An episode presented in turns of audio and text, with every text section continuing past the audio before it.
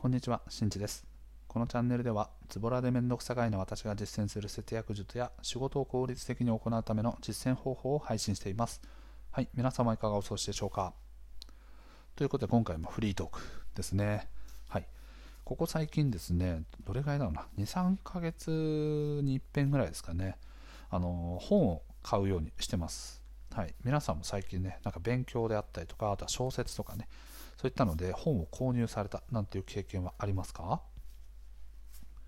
ここ最近ですね、まあ、なんでなんで本を買っているのかなんですけどで特にですねこの23ヶ月くらいはですねあの現物の本ですね。Kindle とかそういったような、はい、あの電子書籍ではなくて、はい、現物の本を買うということが少しずつ増えてきました。で今日もねあのお昼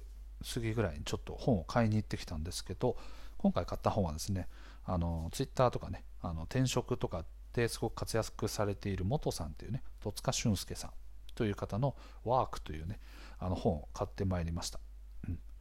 でこれはあの価値ある人材こそ生き残るという感じで、まあ、会社員であろうがフリーランスであろうがあの仕事をこうより成果を上げていく人たちの思考法であったりとか実践方法みたいなものが書かれております。はいまあ、会社っていうのはねあの利用するというかねその会社に依存することなく自分自身の価値をしっかりと発揮して、はい、社会から求められる人間になりましょうというお話だと思われます。はい、今日買ってきたのでまだね50ページぐらいしか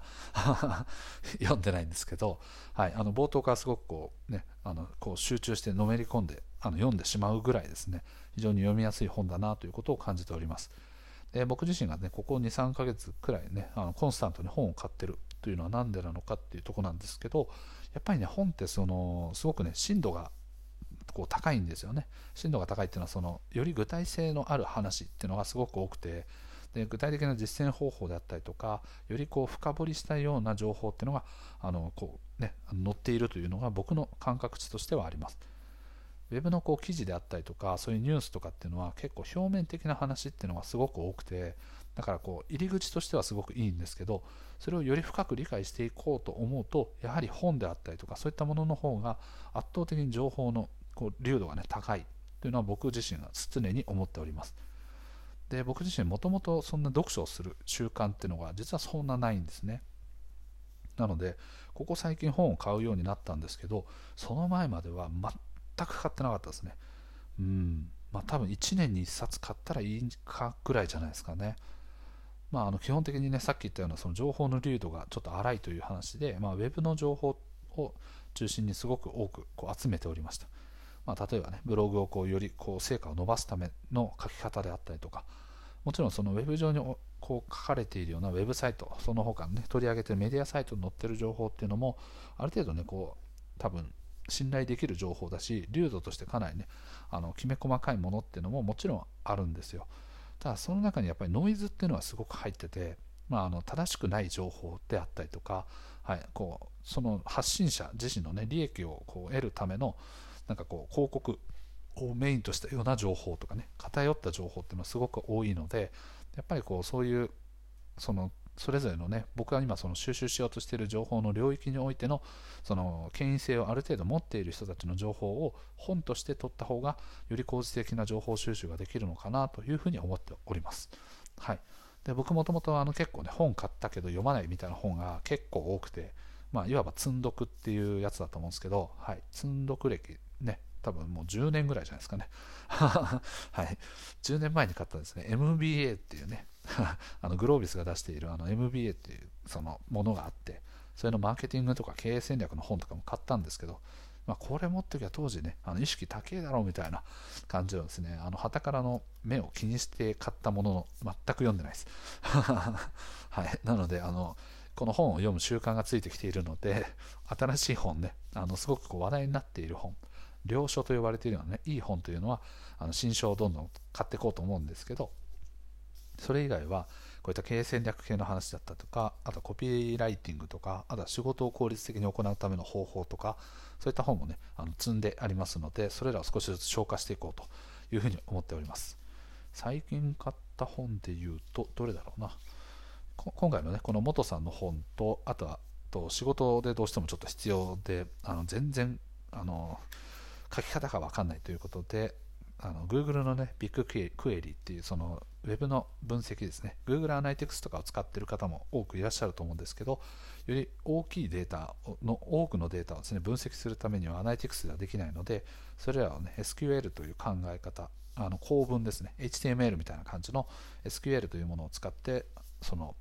ビッグデータと呼ばれているものを自分が欲しいものを欲しい形で取得するための記述方法、それが SQL なんですけど、まあ、この SQL の本を新しく購入いたしました。まあ、これはもうあの購入接しないことにはあの分析は全くできねえと。はい、あの分析今のね、クライアント先これ使ってるんですけど、あのあまりにも分析とか構文が全然わからなすぎて、もうあの2年ぐらいね あの分析をしないというね、選択を取ってきたんですけど、もう間もなくね、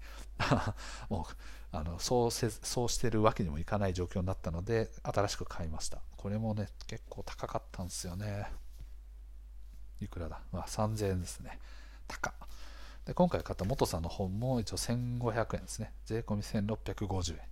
はい、なので、まあ、やっぱりこういう本ってね、すごくためになるので、結果的にこの価格っていうのは、はい、全然あの費用対効果で考えればね、あの全然良いものとされてくると思うんですけど、はい、そういった感じでですね、新しく本を読むという習慣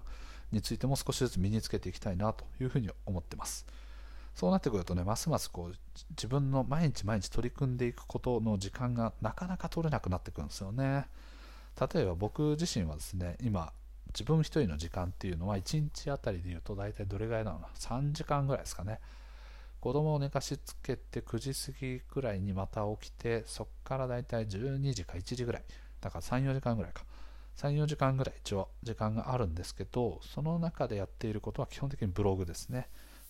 またはそう SNS というかねその自分のブログをより多くの人に拡散するための、ま、素材を作ったりとかそんなピンタレストとかの画像を作ったりとかそういったものをしてる、まあ、すなわちもほぼブログっていう感じになってるんですけどそこに対して新しくこの、あのー、本をね読む時間っていうものを新しく捻出しないといけない。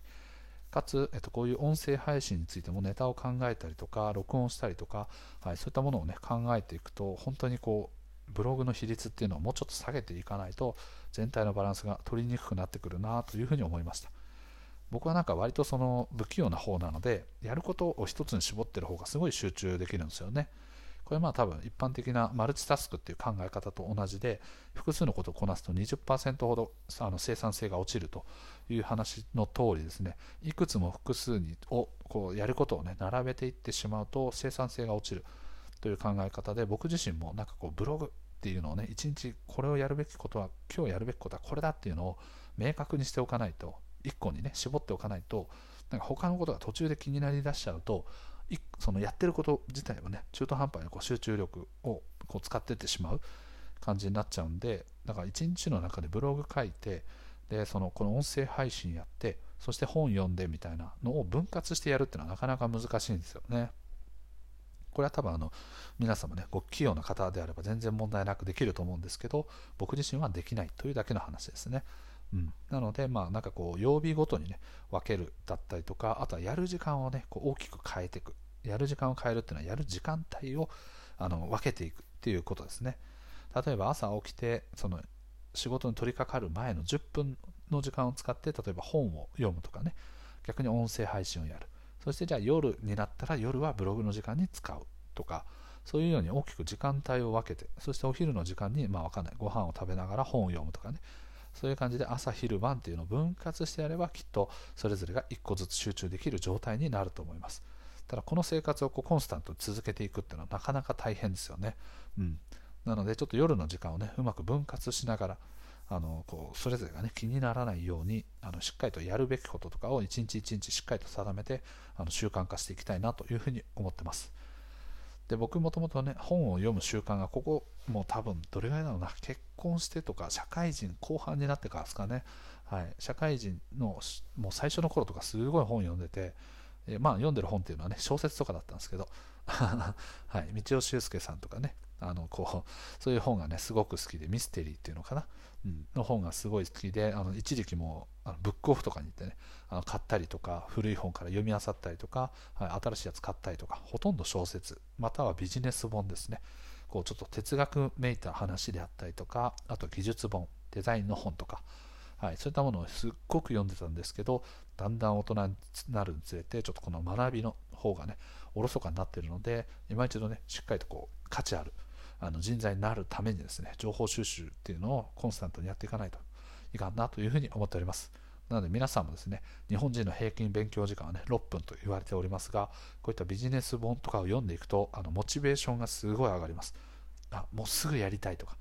あ今までこうやってたなじゃあこうやって解消していこうみたいな感じで仕事に対してのやる気が出てくると結果的に自分の給料を押し上げたりとかあとは転職の際にはより有利にね有利なこう金額の交渉ができたりとかさまざまなことにつながってくるのでぜひ一緒に勉強やっていきましょう。はい。ということで今回は以上となります。最後まで聞いてくれてありがとう。また聞いてね。バイバーイ。